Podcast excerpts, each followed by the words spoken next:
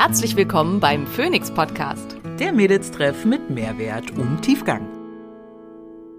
Ich bin Dr. Simone Koch und hier, um außerhalb meiner ärztlichen Tätigkeit möglichst vielen Menschen Wissen zu Gesundheit und Wohlbefinden nahezubringen. Ich bin Maria Schalow und ich übersetze das Nerdige für den Normalo und bin meines Zeichens CEO der unqualifizierten Kommentare.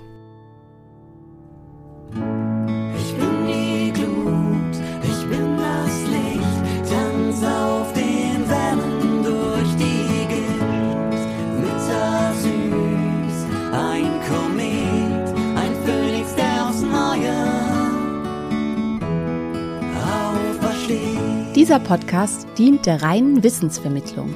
Es werden Angebote gemacht, wie du Dinge umsetzen kannst, um dein Leben zu etwas mehr Energie zu führen. Es wird jedoch kein Behandlungsverhältnis geschlossen.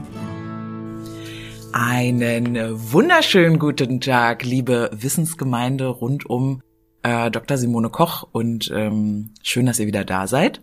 Wir sind heute wieder am Start mit einer neuen Podcast-Folge. Äh, Simona hier gerade neben mir. Magst du kurz Hallo sagen? Hallo, schön, dass ihr da seid und ich bin sicher, inzwischen sind auch einige dabei, die vor allen Dingen auch Maria und Marias wundervolle Stimme äh, hören wollen, wie ich immer wieder Rückmeldung kriege. Tatsächlich habe ich gerade überlegt, ob ich auf YouTube äh, einen Channel aufmache und gute Nachtgeschichten vorlese oder sowas. Ich glaube, das wird Äh, extrem gut. Oder bei Twitch, du könntest, äh, könntest streamen. Davon habe ich halt keine Ahnung, ja. Ja, lass das von Sven erklären. Es gibt Leute, die, die machen da so Sachen, die streichen nur über Dinge. Also das, die heißt, nennen sich irgendwie Sensonates oder so. Also so, Mhm. wo es dann Geräusche macht, wenn du über, über, wenn du äh, Polsterfolie zerplatzen lässt oder über irgendwas drüber streichst oder. Ja, so. okay. Also insofern, Okay. ich glaube, äh, Maria liest äh, gute Nachtgeschichten vor, könnte auch sehr gut ankommen. Könnte auch gut ankommen, vor allem für diese Gamer-Leute, die da irgendwie die ganze Nacht wach sitzen Ja, genau, äh, genau. vor dem Bildschirm. Yes, aber es geht heute äh, gar nicht um äh, Gaming, sondern wir haben heute natürlich wieder eine fantastische Wissensfolge für euch Da wäre vorbereitet. zumindest auch ich definitiv die falsche Ansprechpartnerin. Mm, Ja, tatsächlich. Ich habe Sims mal gespielt, aber noch auf meinem 98 Windows-Rechner. Also ja, wäre ich auch die falsche für. äh, und zwar geht's heute um ähm, das Thema nachhaltigen Fischkonsum. Ja, wir hatten äh, gar nicht, ich komme total durcheinander mit den Folgen, die wir aufnehmen und den Folgen, die dann die wir rauskommen. gerne aufgenommen hätten. Ja, und auch, und auch die, die schon draußen sind, weil dann haben wir schon über Themen gesprochen. Jetzt weiß ich gar nicht, haben wir nur drüber gesprochen oder war es schon in der Folge drin? Egal. Wir hatten ja gerade kürzlich erst das Thema Omega-3. Ich glaube, das war in der Stressfolge, die gerade erst rauskam. Deswegen. Ja, hm. ah, nee, aber es, wir haben auch noch eine komplett über Omega-Fettsäuren. Ah ja, okay, großartig. Also ich komme da durcheinander, aber nichtsdestotrotz heute nachhaltiger Fischkonsum. Das heißt, das ganze Thema, wie äh, komme ich überhaupt ran an guten Fisch? Warum muss ich den überhaupt konsumieren? Was muss da drin sein? Äh, welche Labels könnten irgendwie die richtigen sein? Was sagen eigentlich äh, die die die was sagt die Wissenschaft sozusagen dazu? Was passiert global überhaupt mit dem ganzen Thema Fischkonsum? Ähm, und da würde ich sagen, starten wir vielleicht direkt mal rein. Simone, wann hast du das letzte Mal Fisch gegessen? Ähm, Fisch ein bisschen länger her. Na, Fisch irgendwie letzten Freitag. Und aber ich habe gestern gab's Garnelenbällchen. Also Hm. habe ich sehr viel Garnelen tatsächlich gegessen. Und ähm, ja, Fisch gibt's bei uns tatsächlich viel. Also Sache, Dinge aus dem Meer. Ich sag mal nicht nur Mhm. Fisch, sondern auch Meeresfrüchte aller Art und so weiter. Ja, das hast du erzählt, deine komischen Kinder. Aber Genau, meine, meine komischen Kinder sind total wild auf alles, was aus dem Meer Äh, kommt. Genau, die halt äh, nicht komisch sind im Sinne von menschlich komisch, sondern weil sie komische Dinge essen für Kinder halt. Genau, nicht, genau. Also die, die stehen sowohl krass auf Garnelen als auch auf Muscheln, als auch auf Tintenfisch und ähm, Oktopus und eben auch Fisch. Also die essen beide auch wahnsinnig gern Fisch und äh, wenn ich jetzt sage, es gibt Lachs, dann sind sie beide, ja! Und die essen auch richtig große Mengen Lachs. Also es ist richtig teuer, die damit zu befüttern. Vor allen Dingen, wenn man guten Lachs haben will, worüber wir halt ja heute reden wollen, wie wir das sicherstellen und welche Risiken das Ganze beinhaltet, wenn man da nicht drauf achtet und da vorsichtig ist. Und für wen besonders, das spielt halt auch immer noch eine Rolle. Ähm, es gibt halt Menschen, denen macht das alles echt überhaupt nichts, was da so an Giftstoffen drin ist. Und dann gibt's halt einen ganz Teil Menschen, die einfach eine sehr hohe Empfindlichkeit haben gegenüber bestimmten Giftstoffen und Inhaltsstoffen, die da enthalten sein können. Vielleicht auch, welche Stoffe können überhaupt problematisch sein, weil das sind halt auch verschiedenste. Ah, Ich, ich glaube und hoffe, dass das aus dem Podcast ja auch schon rausgekommen ist, dass wir kein, ähm, keine Verallgemeinerung von Problematiken darstellen wollen, sondern ein Achtung, Achtung, es gilt nicht alles für alle. Und im besten genau. Fall lass dich testen, ne, oder, oder konsultiere Fachpersonal dazu, bevor irgendeiner Bewegung gefolgt wird. Der ist nur Fisch, ist kein Fisch, ist, ne, welche Bewegung auch immer. Das muss äh, individualisiert werden. Cool. Äh, vielleicht starten wir dann mal äh, rein mit dem Thema, warum Fisch essen. Also warum sollten wir, warum machen wir es überhaupt? Wie kam es dazu? Erzähl doch mal. Ja, also tendenziell, ähm, das hatten wir, glaube ich, auch schon in der Omega-Fettsäuren-Folge, ähm, der, der Mensch kommt halt von Gewässern, also definitiv, also die größten Siedlungen, menschlichen Siedlungen, also ähm, prähistorischen ähm, menschlichen Siedlungen waren alle irgendwo am Wasser. Also wir haben irgendwo am Wasser gelebt. Und ähm, lange, lange Zeit wurde eben auch ähm, sehr, sehr große Mengen, vor allen Dingen Meeresfrüchte, ähm, also ja Daily Food konsumiert, weil es einfach überall zu sammeln war und quasi kostenlos war. Also so wie man jetzt, weil ich nicht los, noch losgehen kann und kann irgendwie im Herbst fünf, sechs Eimer Äpfel sammeln, weil halt Äpfelbäume, Apfelbäume im Park stehen, wo jeder ran darf und die nichts kosten. So war das halt früher mit Austern und Muscheln und so, weil die halt wirklich in Massen waren. Und ähm, nach wie vor kann man auch, wenn man da so ein bisschen hinterher ist, also zum Beispiel an der Küste vor Großbritannien oder so, wenn man dann kann man Muscheln sammeln gehen und kann dann wirklich auch sich da große Mahlzeiten zusammensammeln. Ja, bei uns in den Meeren ist es ein bisschen schwierig inzwischen, wobei meine Schwester und ich auch, als wir kleiner waren, zum Beispiel auch ähm, Krabben gefangen haben Ah, und dann auch zum Teil genug noch zusammengekriegt haben, dass man halt eine kleine Mahlzeit hatte. Dann waren wir mal ganz, ganz stolz, wenn wir das geschafft hatten. Ähm, ja, ist schon echt lange her. Ich weiß das gar nicht mehr, wie das inzwischen ist, aber so, also als ich klein war, war die Ostsee schon noch so voll mit Krabben, dass man auch, wenn man einfach mit dem Kescher da unterwegs war, ähm, ein ganzes Teil Krabben fangen konnte. Ich kann mich nicht erinnern, jemals eine Krabbe, Quallen habe ich viele gesehen an der Ost-, Ost und Nordseestrand, aber an, eine echte Krabbe mal gesehen zu haben, ich glaube, das war in Thailand das letzte Mal. Ja, ja. Hm. Tatsächlich. Ähm, ja, also damals gab es noch relativ viel Nordseekrabben. Also äh, ich habe für Ostsee eben gesagt, das ist natürlich Quatsch. Nordseekrabben, ihr lieben Nordseekrabben. Ich komme ja aus Neumünster, das liegt genau zwischen den Meeren. Das heißt, wir waren mal an dem einen, mal an dem anderen Meer, aber beides ziemlich viel. ja, haben dann zum Teil Nordseekrabben gefangen. Ja, genau. Und also dafür sind wir so ein bisschen angepasst und es ist halt ähm, Fischprotein oder Meeresfrüchteprotein, also alles, was aus dem Meer kommt, ist für unseren Darm super gut zu verdauen. Genau, das hattest du auch in der Folge als genau. Genau. Das fand ich auch äh, Ja. überraschend Und tatsächlich. ähm, ja. tut unserem Darm auch total gut, also zum Beispiel auch dem Mikrobiom. Also es gibt zum Beispiel auch eine spannende Studie, die zeigt, dass ähm, man eine zuckerhaltige und in der Richtung ungesunde Diät durch den Konsum von Fischprotein ausgleichen kann. Also das Super ist toll. Ab zu Mac ist ein McFlurry holen und danach ein Fischmeck. ja, ja, ich bin mir nicht sicher, ob das das ist, was gemeint ist. Ich glaube nicht, ja. Aber ähm, ja, also dass man halt bestimmte Nachteile von ähm, einer zuckerhaltigen Diät äh, durch Fischprotein für das Mikrobiom, also es ging jetzt halt ums, ums Mikrobiom ausgleichen kann. Unser Mikrobiom einfach ähm, das sehr gut, ähm, also unser Magen-Darm kann, kann das Meeresfrüchte und Fischprotein sehr gut spalten und ähm, das, was dann dabei in der Verdauung auftritt, ist halt gut fürs Mikrobiom, wohingegen sehr, sehr proteinreiche Diäten, wenn man äh, bestimmte andere Sachen, also zum Beispiel Schweinefleisch in großen Mengen konsumiert, das kann sich ungünstig aufs Mikrobiom auswirken, weil es nicht so optimal verdaut werden kann und es dann zu Gärungsprozessen kommen kann und sowas und das ist dann Kann man, kann man. Mikrobiom übersetzen mit Darm einfach? Also ungünstig für den Darm? Ungünstig im, für den Darm, Ganzen? ja. Also das Mikrobiom sind halt immer die ganzen vielen kleinen Bakterien, die in unserem Darm wohnen und die mit uns wohnen und die unsere ja, Freunde quasi sind, die halt uns bei ganz, ganz vielen Sachen helfen. Also die stellen B-Vitamine zur Verfügung, ähm, die sorgen ganz viel für verschiedene Hormone und Neurotransmitter, die unsere, auf unsere Psyche sich auswirken, ähm, die sorgen dafür, dass sich da nichts ansiedeln kann, was uns schadet. Ähm, die sorgen dafür, dass unser Darm dicht ist, also dass Stoffe, die nicht in uns reinkommen sollen, auch wirklich nicht reinkommen, weil der Darm ist halt sehr empfindlich, ist nur eine einzige Schleimhautzellenschicht und wo nur ein, eine einzige Lage ist, das ist halt immer anfällig, dass das kaputt geht. Und auch da schützt uns eben diese ja, Armee aus ähm, kleinen Bakterien, die in uns wohnen. Die sollten eine bestimmte Zusammensetzung haben. Das ist das sogenannte Human Pattern, also wie die da entsprechend aufgestellt sind. Und wenn sie das nicht haben, dann erhöht das die Anfälligkeit für verschiedenste Arten von Erkrankungen, ähm, kann Entzündungen im Körper stark hochbringen. Also chronisch entzündliche Prozesse haben viel mit Mikrobiomstörungen zu tun. Und dann in der Folge die Entwicklung von Autoimmunerkrankungen, von Krebs, von ähm, Demenzen, also von allem, was irgendwie auch mit chronischer Entzündung zu tun hat, spielt der Darm auch eine große Rolle. Okay, also allein deshalb ist es schon wichtig, regelmäßig Fisch. Also ist auf jeden Fall ein Protein- gutes Protein, was man konsumieren kann. Also man kann das natürlich auch über andere Arten von Proteinquellen decken und so Ja. weiter, aber das ist halt da wichtig. Und dann ist halt Fisch und vor allen Dingen Meeresfrüchte sind unglaublich nährstoffreich. Hm. Also Vitamin A ist in großer Menge drin, Zink und Selen. Nichts enthält so viel Zink und Selen wie Fisch und Meeresfrüchte. Ganz, ganz oben die Auster. Also die Auster ist da das absolute Superfood. Ähm, Jod auch, wobei ähm, also Fisch hat viel viel weniger Jod als die meisten Menschen denken. Mhm. Algen haben viel mehr Jod, also sind eine viel bessere Jodquelle. Austern haben auch noch einiges an Jod, aber also ganz weit oben sind sie vor allen Dingen an Zink, Zink und Selen. Und das hatten wir jetzt zum Beispiel auch in der Stressfolge. Also wir haben halt alle massive Zinkmängel. Mhm. Also kaum jemand ist ausreichend mit Zink versorgt. Ähm, wir verlieren durch den vielen Stress in unserem Leben halt sehr, sehr viel Zink.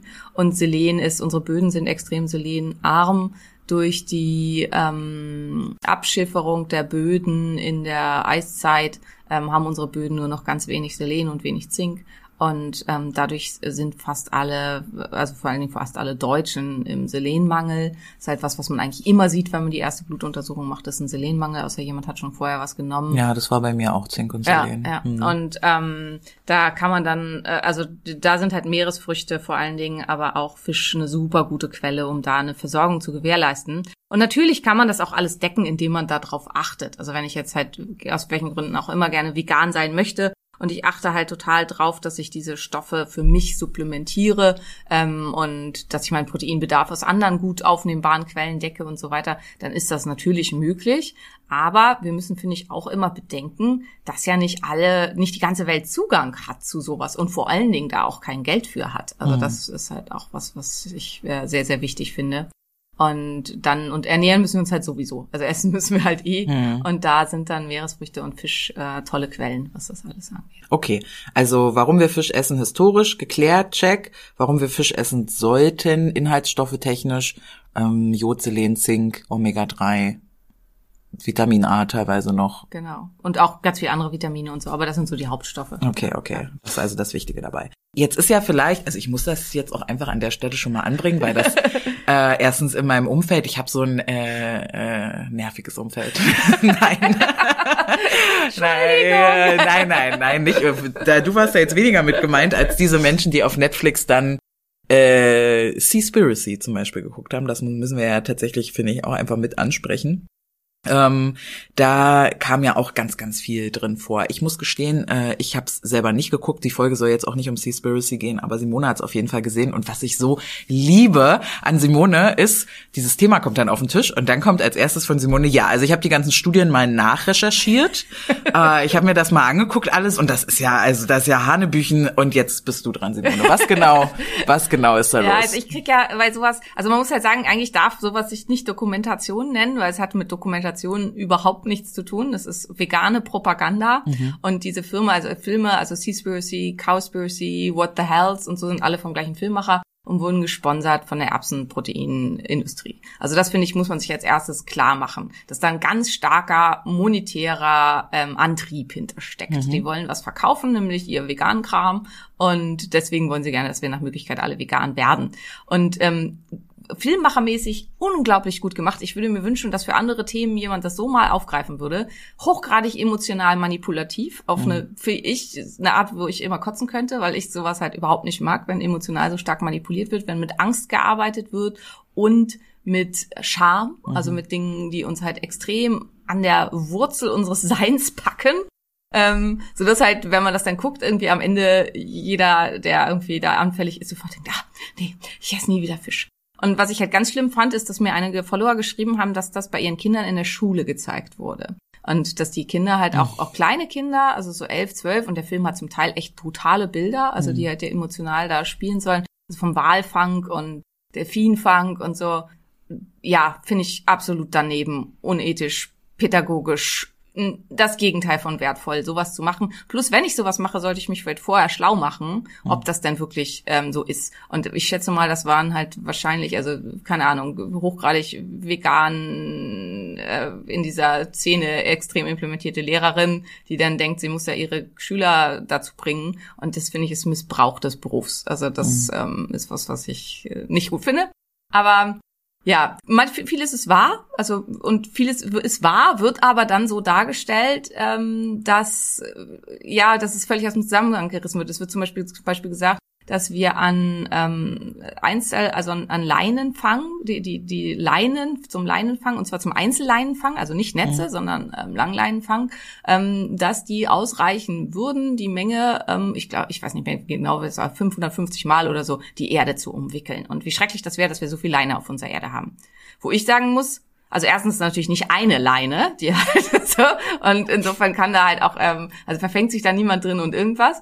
Und zweitens ähm, ist das großartig, dass wir in so viel, so, inzwischen so viele Einzelleinenfang haben, weil da gibt's keinen Beifang, das ist total nachhaltig. Und das ist an sich super. Und das ist halt ein völlig aus dem Zusammenhang gerissener Fakt. Mhm. Also wenn wir halt jetzt gucken würden, wie oft können wir die Erde durchwickeln mit irgendwie, wenn wir alle Jeanshosen aneinander binden oder so, dann sollten wir halt alle Tragt nie wieder Genau, Jeanshosen. tragt nie Ja. wieder Jeanshosen, weil dann kä- kämen wir garantiert auf eine noch viel, viel, viel, viel, viel längere Länge. Ja. Und ähm, auch Jeans sind halt ähm, in der Produktion, also nicht alle, die ich trage gerade eine, die äh, komplett nachhaltig, giftfrei und so weiter produziert wurde.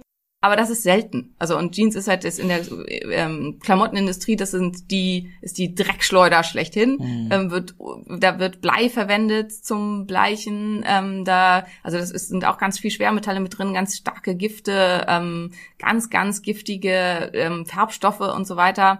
Und ähm, da müsste man halt auch sagen, ja, wir dürfen alle äh, keine Jeans mehr tragen. Und Dazu ähm, könnte man fast ja vielleicht noch mal eine Einzelfolge machen zu also nachhaltigem nachhaltige, Clothing. nachhaltige Klamotten. Und das ist tatsächlich wesentlich relevanter als Leinenfang. Mhm. Und ähm, also das meine ich mit aus dem Zusammenhang gerissenen Fakten.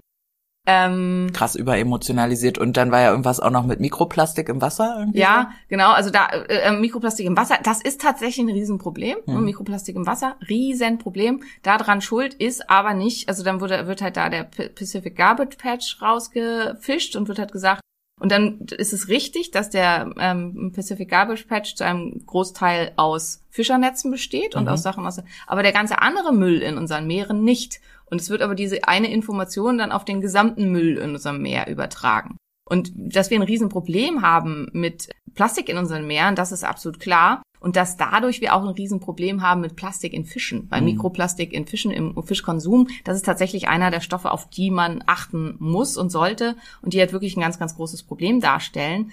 Aber die Lösung ist nicht kein Fischfang mehr, weil ähm, es sind halt, äh, also da wird halt gesagt, die Hälfte äh, an Müll wäre halt ähm, aus dem Fischfang, das ist die Hälfte im Pacific Garbage Patch. Aber wenn man weltweit guckt, ist es halt ein ganz, ganz verschwindend kleiner Anteil. Das ist wieder diese Sache mit den Statistiken, worauf bezieht Ja, sich genau, das, ne? worauf Und dieser bezieht sich das, ja. Pacific Garbage, äh, Garbage Patch ist dann, was weiß ich, zwei Prozent der Gesamtverschmutzung und davon die Hälfte ist dann, was weiß ich, äh, Genau, ja. Fischernetze. Ja, okay. ja. Und das ist halt da äh, das Problem. Also es, und das macht der Film ganz viel. Also dass die, die, die im Untergrund, also die, wir nehmen einen Fakt und so macht man ja auch Meinungsbildung. Also ähm, habe ich glaube ich auch ein paar Mal in Film kann ich sehr empfehlen das Buch Fake Facts, wo das halt äh, wie wie macht man sowas, wie manipuliert man Leute, das dröseln die da sehr schön auseinander. Und es ist halt grundsätzlich so, man nimmt sich erstmal was, was wahr ist, wo, wo jeder auch zustimmen kann.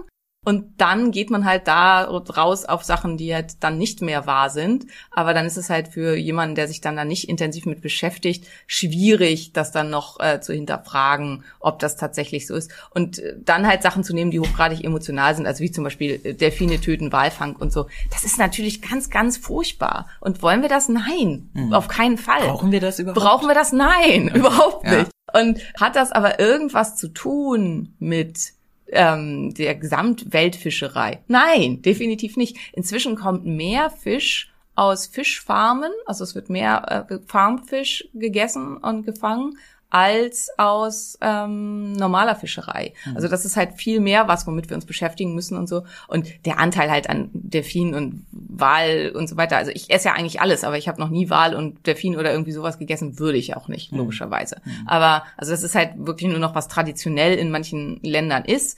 Und klar sollten wir da auch als Welt, als Menschheit quasi gegen vorgehen und sagen halt, liebe Japaner, wir respektieren eure Kultur und ähm, möchten auch gerne, dass ihr in eurer Kultur so bleibt. Aber auch in unserer Kultur gab es Dinge, die vielleicht nicht so sinnvoll waren und deswegen machen wir das jetzt nicht mehr. Und es wäre wirklich schön, wenn ihr auch den Walfang einstellen würdet. Ähm, und ähm, das sind halt äh, aber so Einzelpunkte, die halt mit dem äh, der Frage, kann man Fisch nachhaltig konsumieren oder nicht, nichts zu tun hat. Also es ist halt Ich glaube halt, dass wenn ähm, die vegane Haltung daraus kommt, dass man eben diese Tiere nicht quälen möchte, nicht töten möchte, dann kannst du da, hilft da auch Fischfarming Ja. nicht. dann nicht, Die werden auch getötet. Das ne? ist halt das eine ethische Entscheidung Genau. für sich selbst und das ist halt auch der einzige Punkt, wo ich sagen würde, Da will ich niemandem reinreden, wenn ich sage, ich will für mich nicht verantwortlich sein dafür, dass ein Tier stirbt. Wobei man halt auch sagen muss, Tiere sterben immer irgendwann, logischerweise, wie wir auch. Wir müssen alle irgendwann sterben. Mhm. Und der Tod, den die erleiden, wenn nicht ich dieses Tier töte, ist in den allermeisten Fällen deutlich grausamer und schmerzhafter als wenn Mhm. man selber dafür verantwortlich ist. Das vergessen halt auch viele. Wer frisst, wer frisst den Fisch oder wer tötet den Fisch, wenn, also der wird halt nicht friedlich an Altersschwäche sterben, sondern den wird irgendein Raubfisch töten. Was ja dann auch wieder der natürliche Kreislauf, ist. Genau, genau. Aber wir sind ja in dem Sinne dann auch Raubfische. Genau, wir sind dann auch Raubfische. Und wenn man sagt, ich selber will das nicht sein, ich will dafür für nicht verantwortlich sein, das ist, finde ich, halt auch ein, was, was jeder für sich selber entscheiden darf und sollte. So wie ich bei allem immer der Meinung bin, der freie Wille sollte einfach ganz, ganz stark da sein, aber eben unter den richtigen Gründen. Und wenn das mein Grund ist, dann äh, kann man halt nur das, was ich am Anfang gesagt habe, dann sollte man halt Zink, Selen, Vitamin A, Omega-3-Fettsäuren vor allen Dingen und so weiter substituieren und für sich gucken, dass man so gut wie möglich aufgestellt ist. Und dann bin ich die Letzte, die sagt, äh, ich, ich, ich finde, wer bin denn ich, dass ich für dich entscheiden kann, Ja. dass du das nicht tun sollst. Ja, ja. Aber man sollte halt nicht sagen, aus gesundheitlichen Gründen oder weil ich den Planeten retten will, weil das ist einfach Obviously so. Bullshit. ja, genau. I call Bullshit. Okay, das heißt, wir sind jetzt hier heute da für diejenigen, die sagen, ach so, na ja, ich habe das ja jetzt aus nachhaltigen Gründen nicht gemacht oder ich habe das äh, nicht gemacht aus gesundheitlichen Gründen, ja. Ähm, das heißt, äh, wie kann man das jetzt am besten ansetzen? Also, wenn wir jetzt zum Beispiel mit diesem nachhaltigen Thema starten würden, äh, wie kann ich denn als Konsumentin äh, von von Pro Meeresprodukten, wie auch immer, äh, jetzt rausfinden, ob ich das essen sollte oder nicht, ob Ja. das ein gutes. Also wir haben da halt quasi so ein bisschen eine Zwickmühle, weil äh, aus Nachhaltigkeitssicht ist definitiv halt Fisch aus Fischfarmen und äh, Meeresfrüchte aus Fischfarmen deutlich besser als aus Wildfang. Und aus gesundheitlicher Sicht ist es das oft aber nicht. wegen ähm, dem Antibiotika in den Unter Becken anderem, genau. Aber es ist halt sehr stark, so wie bei allem anderen auch. Also man kann halt Meeresfrüchte und Fisch und so genauso bio, sauber und so weiter ziehen, wie ich halt eine grasgefütterte Weidekuh ziehen kann, die nie in ihrem Leben irgendein Medikament gekriegt hat, die glücklich auf ihrer Weide gelebt hat und die am Ende halt dann am besten mit der Schrotflinte von hinten erschossen wurde, so dass sie nie Angst hatte und ihr nie irgendwas passiert ist. Und genauso kann man auch Fisch ziehen und ähm, so, genauso kann man auch Meeresfrüchte ähm, ziehen. Und das ist halt das, was ganz, ganz wichtig ist, dass wir zunehmend auf diese Dinge achten. Und da habe ich als Konsument ja auch eine wahnsinnige Macht, indem ich ähm, diese Sachen kaufe, mache ich ein, ein, eine Nachfrage und indem ich eben die Sachen, die billig und so weiter produziert wurden, nicht kaufe, ähm, vermindere ich da die Nachfrage und was halt zunehmend dazu führen wird, dass diese Sachen funktionieren. Was einem einfach klar sein muss, im Augenblick ist die Nachfrage noch nicht so groß und es gibt halt nicht so viel und das Angebot ist dementsprechend auch sehr gering und dementsprechend sind die Preise extrem hoch.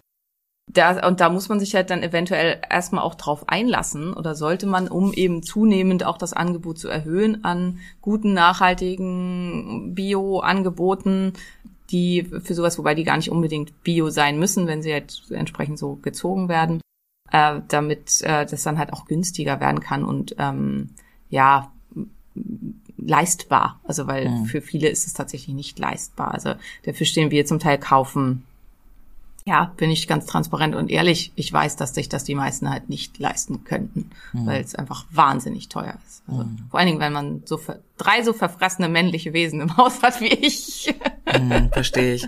Aber jetzt so für Otto, Otto und Frauke Normalverbraucher, ähm, gibt's da Labels? Also gibt's was, wo du sagen würdest, das kannst du empfehlen im deutsch-europäischen Raum, wenn das drauf ist, das Label, das können wir kaufen? Äh, das ist halt schwierig. Also wo man immer gucken kann, ist, woher kommt das? Also wo, wo, wenn es aus Entwicklungsländern irgendwo ist, also da muss man dann tatsächlich nachgucken. Da ist immer so eine Nummer drauf, aus dem, wo das Fanggebiet ähm, verifiziert ist. Und da gibt's dann halt ähm, Apps und Seiten, wo man das eingeben kann und dann kann man halt gucken, wo kommt es her. Und wenn das aus einer Gegend kommt, wo ähm, davon auszugehen, dass das Wasser sehr, sehr verschmutzt ist, dann sollte man es halt lieber nicht kaufen. Genauso wie ich äh, keinen Fisch aus Fischfarmen kaufen sollte, der jetzt irgendwo aus, aus Afrika ist oder aus, ähm, ja, ich mag jetzt Begriff Entwicklungsländer nicht, aber aus dem äh, diesen Bereichen, wir nennen das ja nun mal immer noch so, also das irgendwo bei den oder Schwellenländern, Schwellenländer, genau, das äh, bei den irgendwo aus den Schwellenländern ist, da sollte ich halt gucken, dass es aus Europa ist und so zum Beispiel fürs Fischfarmen, wir haben in Europa sehr, sehr strenge Richtlinien fürs Fischfarming. Ähm, und dementsprechend äh, ist man da halt dann zum Teil ganz gut unterwegs abgesehen von zum Beispiel Schwermetallen, weil das hat im Prinzip nichts so richtig zu tun mit dem der Art, wie die Fische gefarmt werden, sondern das hat was zu tun mit dem mit der Verschmutzung unseres Meeres selber, also mit mit dass das gesamte die gesamten Ozeane sehr stark verschmutzt sind mit Schwermetallen. Woher kommen die Schwermetalle in dieser großen Menge inzwischen im Wasser?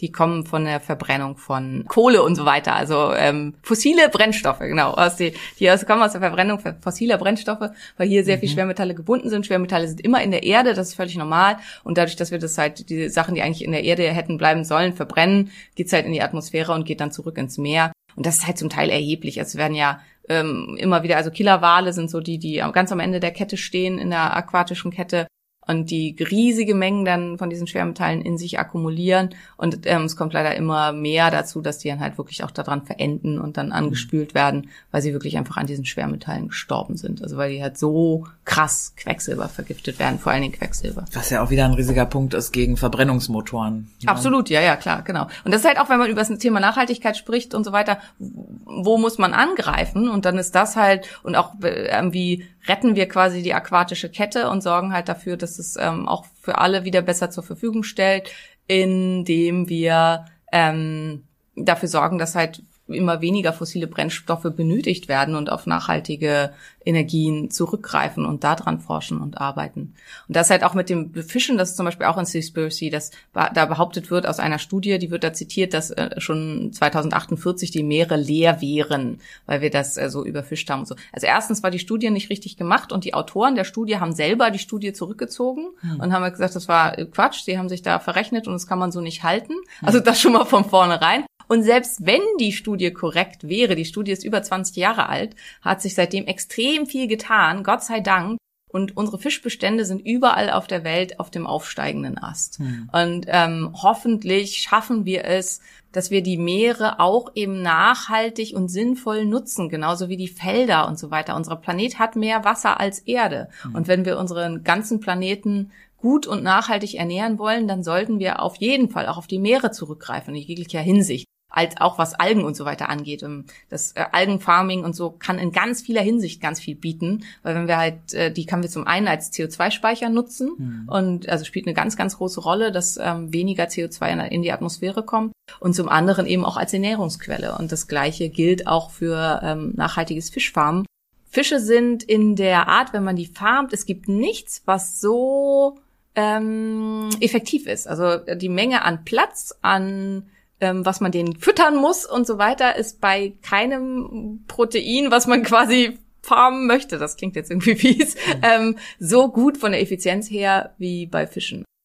Und man muss halt aufpassen, dass es gibt bestimmte Erkrankungen, die die halt in großen Mengen bekommen können, weswegen man dann halt da antibiotisch tätig ist und so. Aber auch da wird halt ganz stark geforscht, wie kann man dazu, dafür sorgen, dass das halt nicht mehr stattfindet, damit ähm, da dann auch das nicht mehr nötig ist, sowas zu geben. Das ist ja immer die Krux, ne? Du musst das halt unterstützen, also dieses Fischfarming unterstützen, damit die weiter Gelder haben, um forschen zu können, wie sie das besser machen können.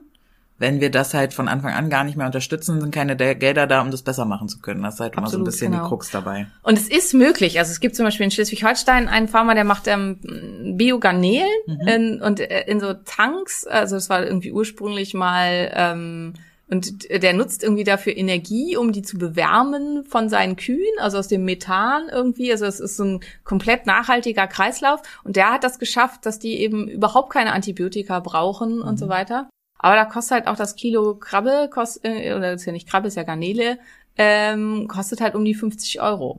Und äh, das ist natürlich aber, wenn sowas ganz, also der hat halt ganz tolle Technologien entwickelt, wenn sowas immer mehr gäbe, dann wird's halt auch zunehmend ähm, so, dass man sich das dann auch leisten könnte. Willst du kostenlos Werbung machen für den Boy hier einmal? ich weiß echt, ich muss ich raussuchen. Ich guck mal, dass wir es äh, vielleicht in die Shownotes packen.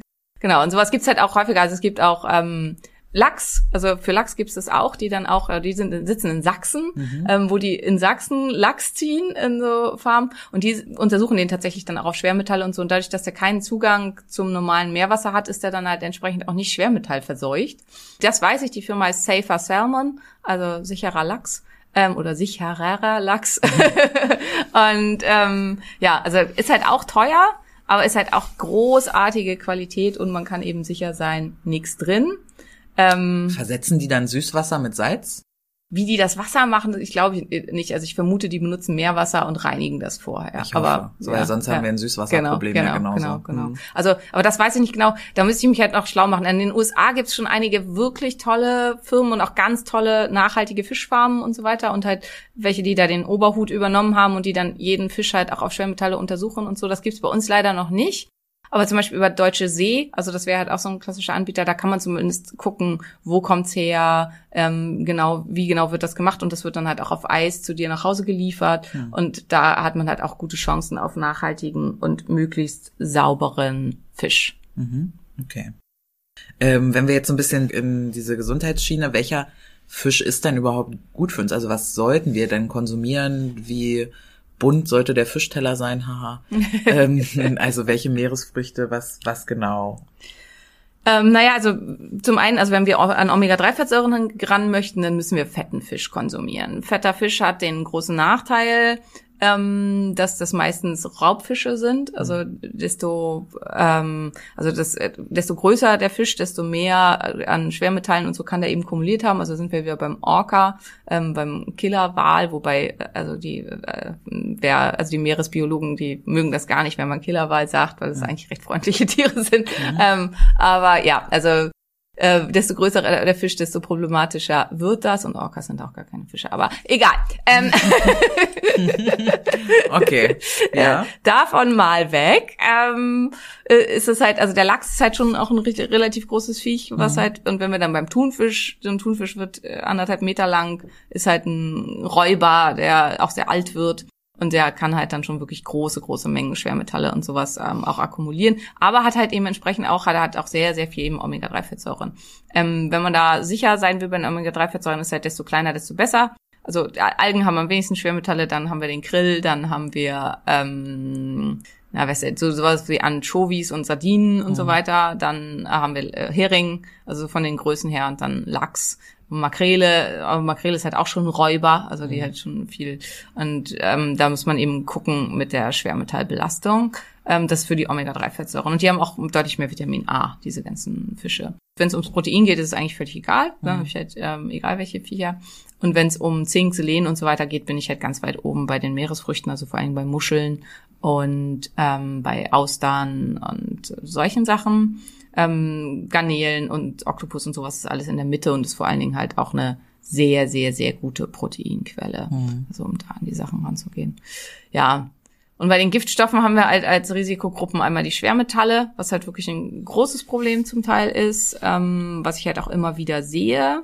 Da ist auch die Frage, wie groß ist meine Empfindlichkeit, meine ähm, ja, Verletzlichkeit hinsichtlich der Schwermetalle, wenn ich bestimmte genetische Varianzen habe, sag ich mal, also eine MTHFR-Mutation, das ist halt eine Mutation im Folsäurestoffwechsel, wo dies nicht gut funktioniert, oder eine COMT-Mutation, das ist eine Mutation im Abbau von bestimmten hormonähnlichen Substanzen, ähm, oder eine PON-Mutation, ähm, die Paraoxenase, das ist die, da wird Blei viel, viel schlechter abgebaut, aber auch Arsen und so. Also wenn ich so genetische Varianten habe, dann kann es halt sein, dass ich dann mit den Schwermetallen zum Beispiel aus Meeresfrüchten gar nicht klarkomme und dass ich die jetzt stark in meinem Körper kumuliere und dass für mich das wirklich zum Riesenproblem wird, weil, ähm, ja, ich weiß nicht, wollen wir drüber reden, warum, also warum gerade Quecksilber so ein großes Problem ist und warum das Total. Fisch Ja, ja, ja. ähm, also was macht Quecksilber in unserem Körper? Quecksilber bindet vor allen Dingen an die ähm, Selenoenzyme, also an die Enzyme, die mit Selen funktionieren. Und die sind halt an verschiedenen Stellen in unserem Körper, also zum Beispiel an der Schilddrüse sind viele Prozesse ähm, selenabhängig, an der Schilddrüse, in der Schilddrüsenhormonproduktion. Ähm, die Thyroxinperoxidase in unserer Schilddrüse braucht Selen für ihre Funktion und braucht vor allen Dingen Selen, damit es hier dann nicht zu ja, oxidativen Stress, zu Zerstörungsprozessen kommt.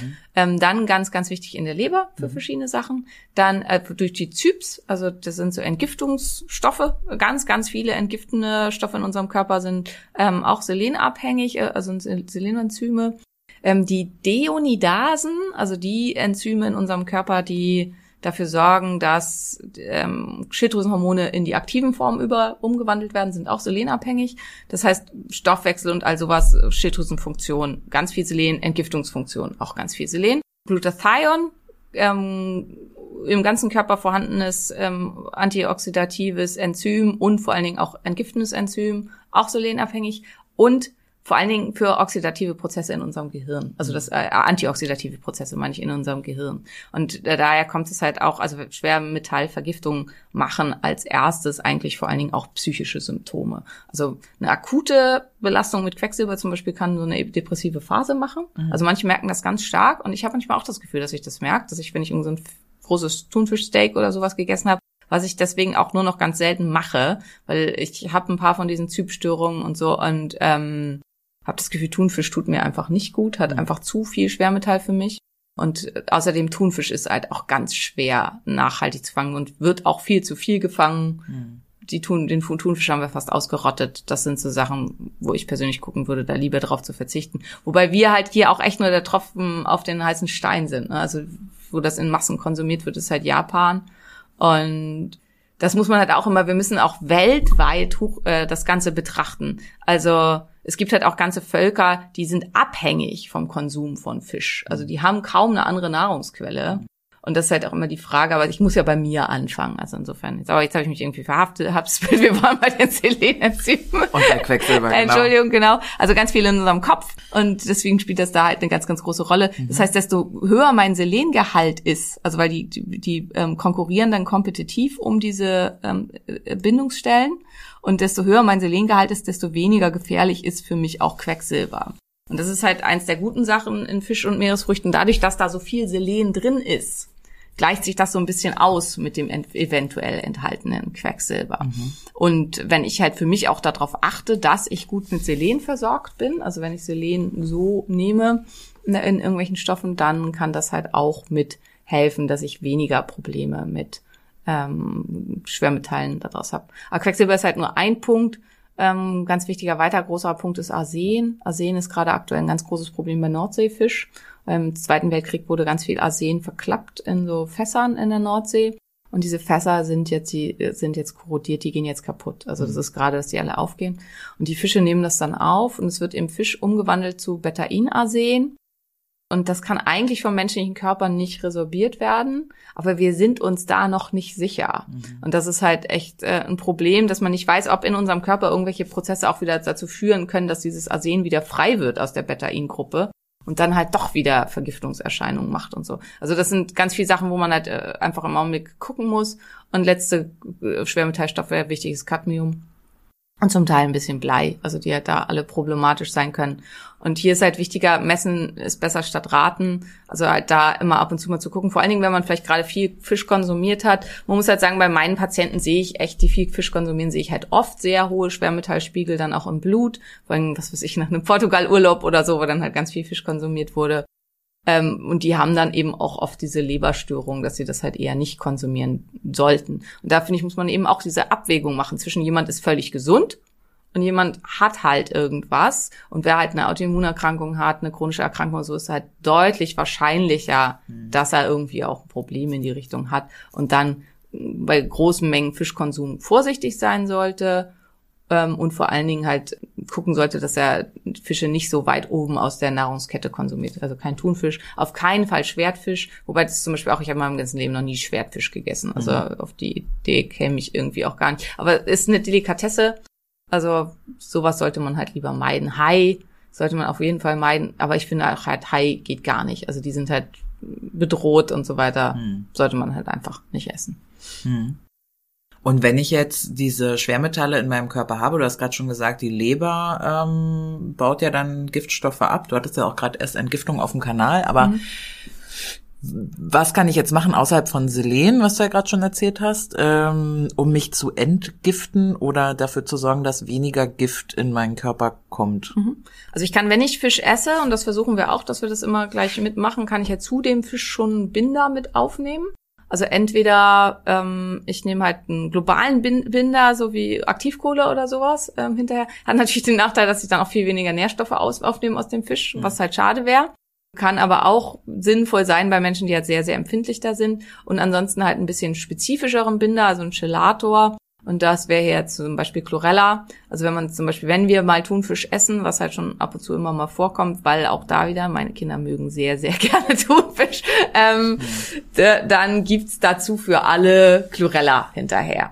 Und ähm, damit kann man dann schon sofort im Magen-Darm-Trakt eben dafür sorgen, dass schon im Darm ein Großteil der Schwermetalle einfach direkt ans Chlorella gebunden wird und darüber dann auch gleich wieder ausgeschieden wird. Also das sind so, ist so eine Maßnahme, die man machen kann.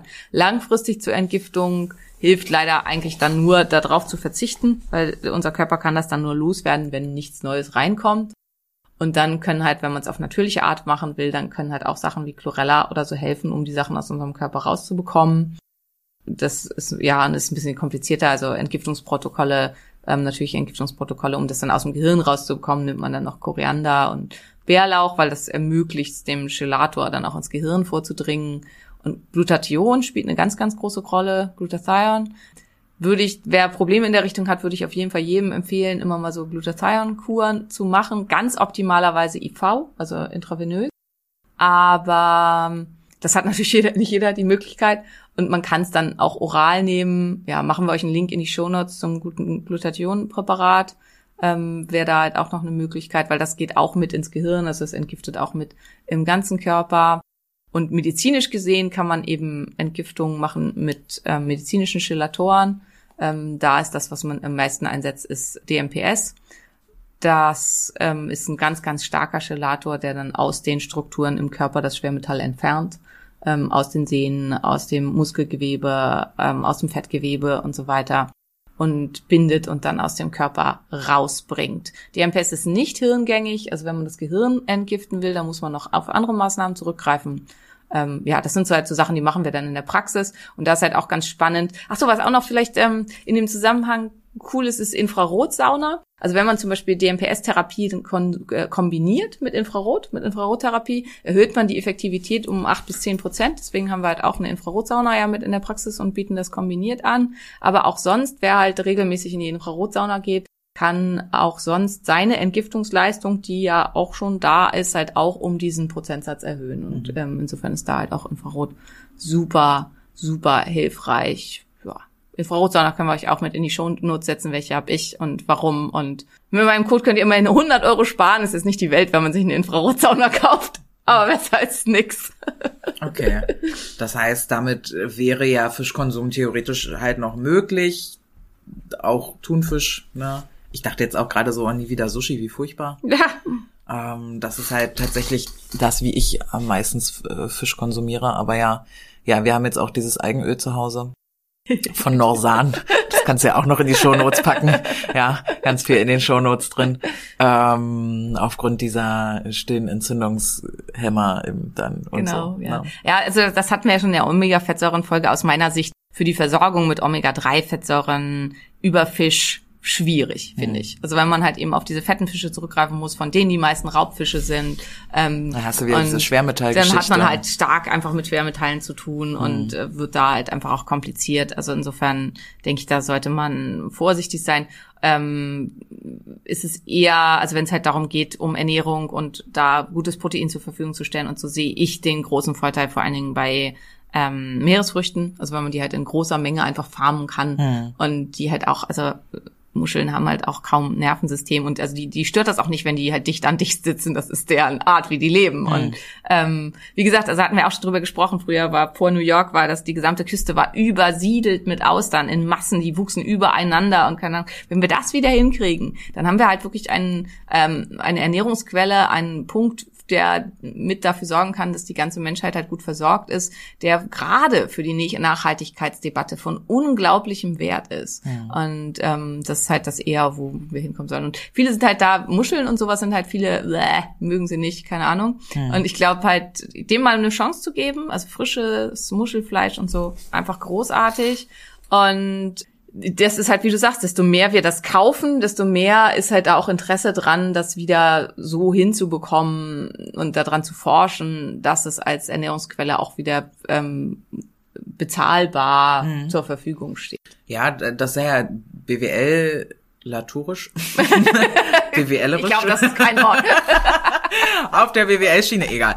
Äh, ist das ja dieser. Betriebswirtschaftlich gesehen. Ah, Dankeschön. Ist das ja der, der normale Verlauf, dass wir eben diese Inventor-Phase haben, ne, wo also wenige sich mit diesem Produkt auseinandersetzen und da irgendwie dafür stehen und dann durchläuft es ja diese Phasen von diesen Early Adapters, Adapters, äh, äh, Late Majority und so, dass dann irgendwann, das war mit dem iPhone, ne, irgendwie die ersten, die damals dieses iPhone, das erste iPhone hatten und äh, komisch beäugt wurden, weil was ist denn das jetzt hier? Hier nicht mal Tasten auf dem Telefon drauf und äh, Heute äh, hat, gibt's überhaupt noch Tasten auf dem Telefon? Ich, weiß glaube gar nicht, nicht. glaube ich glaube, es gibt so Rentnertelefone, die haben so vier Tasten. Okay. Ah, um, um, aber ansonsten, genau.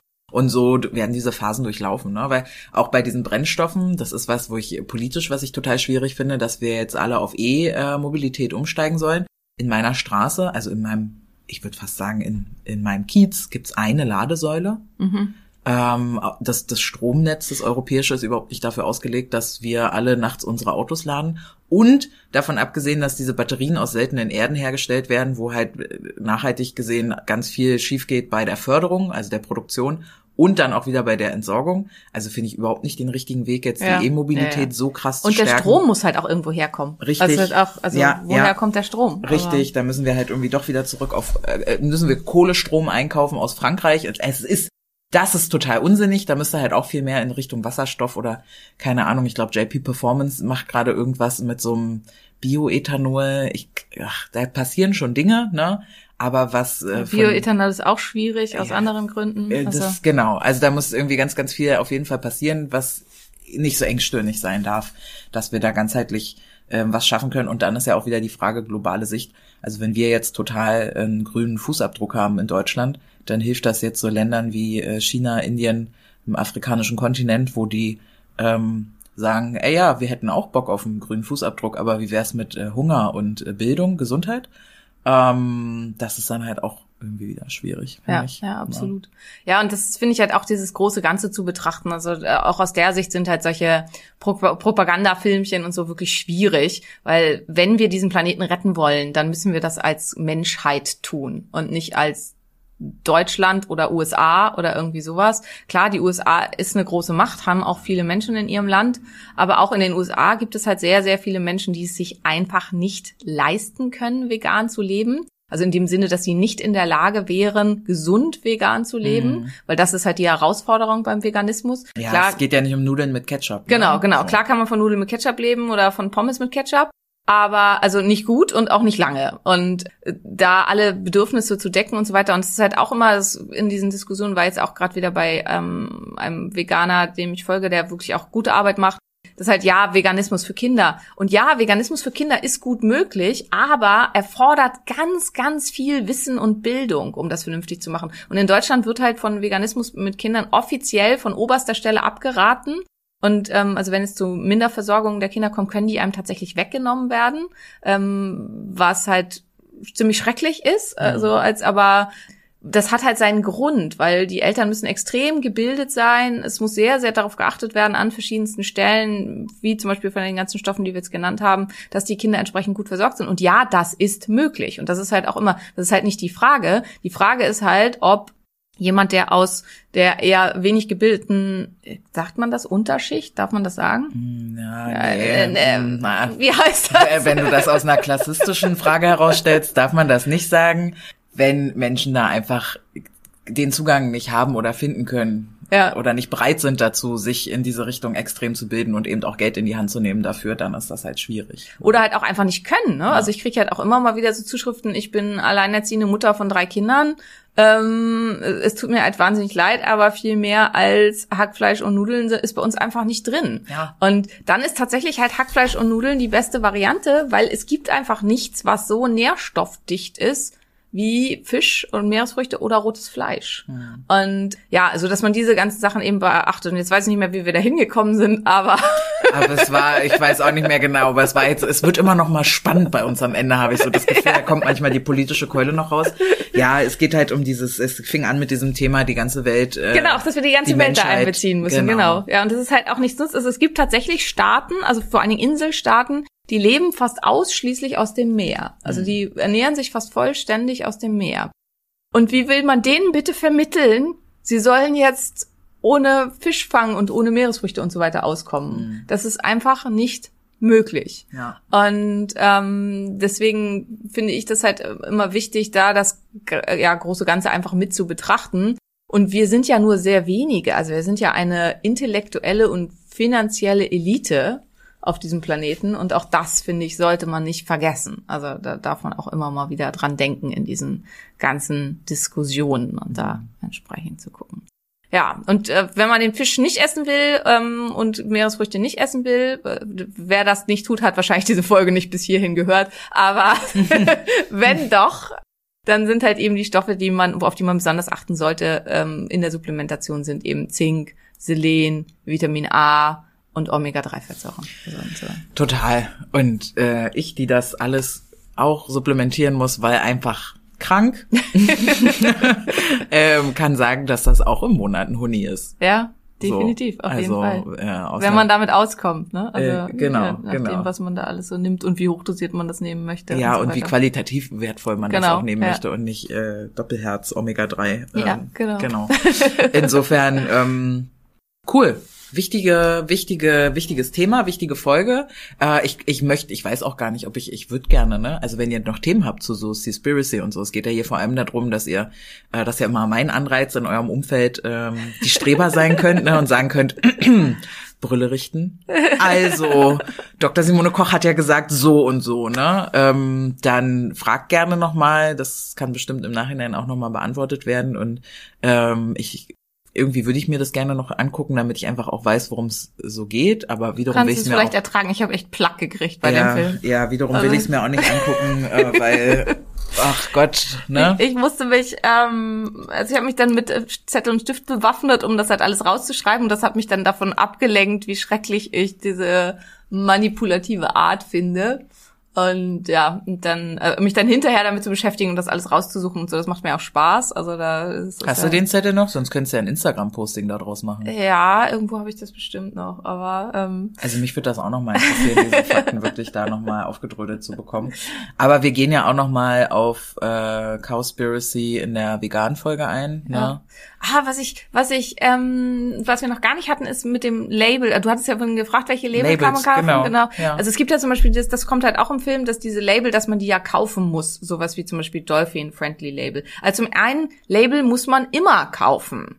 Also von irgendwas muss die Organisation ja leben. Also die Leute werden halt zertifiziert für dieses Label. Und das ist halt auch jedes Bio-Label, also ob das jetzt Biokreis, Naturland, Demeter und so weiter ist, das muss man kaufen. Weil halt die Organisation, die dahinter steht, die diese Belabelung macht, die hat ja auch Mitarbeiter. Und die haben halt Leute, die sich darum kümmern. Die haben Leute, die das überprüfen, die da hinfahren, die gucken, wie viel ist dann da tatsächlich drin von dem und dem Stoff.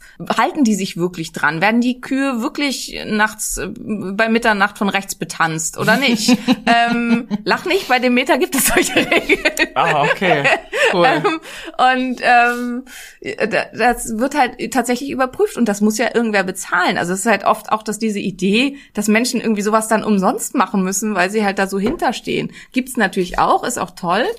Aber zum Beispiel halt so das Dolphin-Friendly Label und ähm, Sustainable Fish Farming, ähm, das sind Non-Profit-Organisationen. Das heißt, die machen keinen Gewinn. Die müssen ihre Mitarbeiter bezahlen, logischerweise, aber die machen keinen Gewinn. Und darüber fällt halt in diesem Film kein Wort. Und dann wollen sie halt da mit den Chefs sprechen und stehen dann vor der Tür und klingeln und kriegen dann, oh Überraschung, nicht sofort ein Interview. Also wenn bei mir hier jetzt halt jemand klingelt und sagt, Frau Dr. Koch, wir würden Sie gerne zu XY befragen, sorry, meistens habe ich was zu tun. Also eigentlich immer. Und man kriegt halt bei mir auch nicht hier von jetzt auf gleich ein Interview. Also das ist halt allein schon, wenn man so drüber nachdenkt, total lächerlich. Und das wird dann natürlich als Argument gebracht, dass die irgendwie was zu verbergen hätten.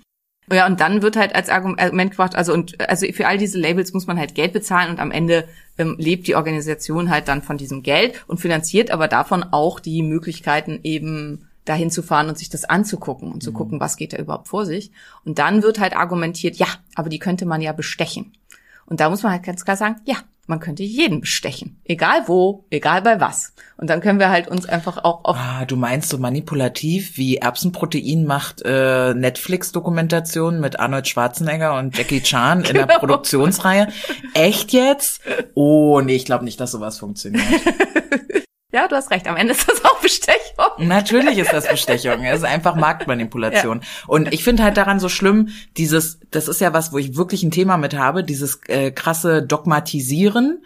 Also kein Fisch mehr, kein Fleisch konsumieren, anst anstatt die Frage nur mal zu erlauben, ne? Nur die Frage zu erlauben, wie könnten wir es denn hinkriegen, falls da Menschen sind, die gerne Fisch essen oder auf einer verkackten Insel leben, wo sie nur Fisch kriegen, nur Fisch ja, Ja. Ähm, oder falls da Menschen sind, die gerne Fleisch essen oder keine Ahnung eben nicht in einem äh, hochentwickelten Land wie Deutschland leben und wie können wir das irgendwie global hinbekommen, dass diese Frage halt nicht darüber eine Doku, diese Frage zu stellen und das mal abzuhandeln, wie könnte, könnten wir das tatsächlich umge umgesetzt bekommen, die ist halt nicht so emotionalisiert, wie wir stehen vor der Ja, Tür und es ja. macht keiner auf. Und Ja, so absolut. Ja, und wer da Interesse hat und sagt, äh, ich möchte aber eigentlich wissen, so das, was Maria jetzt gesagt hat, wie würden wir es denn kriegen? Also ähm, wer gerne auch wirklich Dokus guckt, also wir, wir gucken sehr gerne Dokus, also ich und meine Kinder, wir machen immer ähm, ähm, Doku-Dienstag. Ähm, und gucken halt immer dienstags zusammen eine Doku, die dann ausgesucht Habt ihr auch werden darf. Dienstags Unterwäsche eigentlich? Seid ihr so eine Familie mit Montagssocken, Dienstagssocken, Nee, nee, nee, Nein, nee. das nicht. Okay. Wir haben nur, bei uns gibt's die, die Dienstags, wir haben äh, Taco Thursday und Doku Dienstag. Ah ja, okay. Das ist süß. Mhm. Aber ansonsten, ähm, äh, ja, und am Wochenende gibt's Kinoabend, aber ansonsten äh, haben wir da keine, keine wöchentlichen Okay. Geschichten. Und welche Dokus kannst du da empfehlen? ja, genau. Also David Attenborough, absolute Empfehlung. Ich feiere den sowieso total.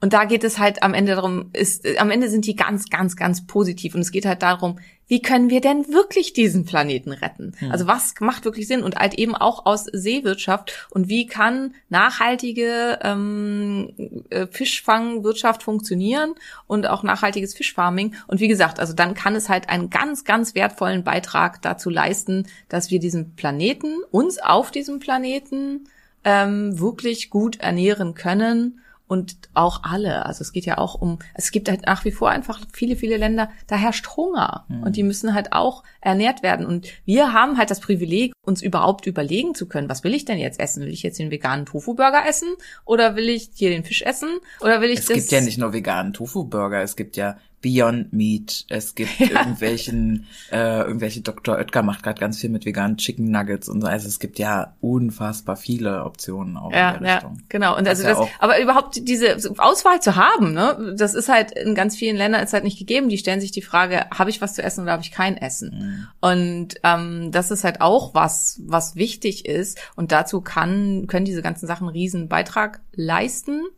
Ähm, und jetzt muss ich mal überlegen, äh, irgendwas hatte ich noch, was da in der. Ach so, und ja, meine All-Time-Favorite-Empfehlung äh, habe ich im Augenblick ganz oft in irgendwie im Podcast und so gesagt. Frank Schätzing, was, wenn wir einfach die Welt retten? Ähm, undogmatisch von beiden Seiten äh, bel äh, beleuchtet. Ist das eine Doku oder ein nee, Buch? Ist, ist ein Buch, ist ein Buch, ähm, gibt es als Hörbuch und als Buch. Ähm, kommt bestimmt hoffentlich demnächst irgendwann von Doku, äh, als Doku, aber von Frank, Frank Schätzing auch selber gelesen als Hörbuch. Und bis hin zu Sachen, dass er halt dann einfach bei Pro Fleisch sagt, schmeckt einfach geil. Und das finde ich halt einfach so, also so eine, äh, äh, neben ganz vielen anderen Punkten. Aber, ähm, und genauso aber auch eben kontra äh, beleuchtet und undogmatisch, extrem gut recherchiert, so wie man das von Frank Schätzing gewöhnt Gibt's ist. auf Audible. Genau, gibt's auf Audible und extrem unterhaltsam. Das finde ich halt auch immer in sowas wichtig, dass ich komme auch gut durch Sachen durch, die gar nicht, also für andere Menschen gar nicht unterhaltsam sind, für mich dann schon, aber wenn es halt um nur um irgendwelche Proteine und Enzyme und Hormone und so weiter geht, ähm, Frank Schätzing kriegt es halt so dargestellt, dass es halt super, super unterhaltsam ist. Und ähm, ja, für mich eine absolute Herzensempfehlung. Ich finde, jeder auf diesem Planeten sollte dieses Buch gelesen haben. Das ist gesprochen von Annette Frier. Ja, nee, die macht mit. Ja, genau, und Frank Schätzing, aber Annette Frier ist ja auch Die ist auch witzig. super cool, ja. Ja. Also das ist richtig, richtig, richtig gut. Und wenn ihr halt was haben wollt, was nicht so, also wo es nicht darum geht, Erbsenproteinisolat zu verkaufen, sondern darum, dass Menschen wirklich ein Ansinnen haben, unserem Planeten zu helfen, finde ich, sind die beiden eine echte Herzensempfehlung. Ähm, David Attenborough, der mit seinen 103 oder so immer noch jetzt aktuell gerade in den Klimakonferenzen sitzt und sich mit ähm, den großen Politikern dieser Welt streitet und da halt wirklich total dabei ist, finde ich eine unglaublich beeindruckende Persönlichkeit. Also toller Typ, tolle Dokus. Sehr schön. Es gibt von ihm auch eine Doku nur über See. Ich, äh, die heißt, glaube ich, irgendwie ähm, auch Beyond, sea, Beyond the Sea oder so. Ähm, da mal reingucken, da kriegt man ein bisschen fundiertere Informationen zu diesem ganzen Thema. Und ansonsten immer gern mal nachgucken. ne? Also wenn in solchen Filmen dann irgendwas behauptet wird, was weiß ich, die Ozeane sind 2048 leer gefischt, äh, hat der und der behauptet, gegebenenfalls halt mal so eine Studie googeln und gucken, stimmt dann das? Und dann findet man oft auch äh, ja gute Informationen dazu, bis hin zu sowas wie halt jetzt bei dieser Studie, dass die Autoren selbst der Studie gesagt haben, tut uns leid, haben wir Schwachsinn erzählt. Und das ist dann halt auch mal gut, wenn man sowas nochmal beleuchtet. Ja, David Attenborough schreibt man übrigens mit A-T-T-E-N. ja. B-O-R-O-U-G-H. falls sich jemand Extrem fragt. komplizierter Name. Tschü, ja, okay. Ja, aber, aber ich glaube, der einzige Mensch auf diesem Planeten, der über 100 ist und äh, da gibt es ja eh nicht viele von und bei Instagram mehr als eine Million Follower hat. Mhm. Cooler Typ. mega. Und halt auch ein gutes Beispiel dafür, wie fit man noch sein kann, mit so einer Art zu leben. Also wenn man halt immer Ja. offen ist, interessiert, sich gut ernährt, sich immer viel bewegt, immer viel unterwegs ist. Und so. halt nicht dogmatisch, ne? Das ist halt Ja. ja, dabei diese, diese krasse Geschichte. Gut, danke. Da war viel drin. Wir haben stark angefangen, dann gab's eine quatschige Mitte und äh, jetzt zum Schluss, also wer nicht drangeblieben ist, huh, da kam jetzt irgendwie in vier Minuten nochmal die volle Packung an äh, Wissen und weiterführendem Wissen mit rein. Äh, mir hat das wieder sehr viel Spaß gemacht. Danke dir, Simone. Mir auch. Vielen, vielen Dank und wir wünschen euch eine großartige Woche und wir freuen uns sehr, wenn ihr nächste Woche wieder dabei seid. Und wenn euch grundsätzlich der Podcast gefällt, unterstützt uns, schreibt uns bei iTunes eine nette Rezession oder so, empfehlt euch eu uns euren Freunden, äh, eurer Mama, eurem Papa, wie auch immer. Ähm, wir würden uns sehr freuen, weil nur dann, ja, können wir halt auch viele Menschen erreichen, was unser Ansinnen ist. Insofern alles, alles Gute. Bis dahin. Ein Phönix, der aufs Neue, aufs Neue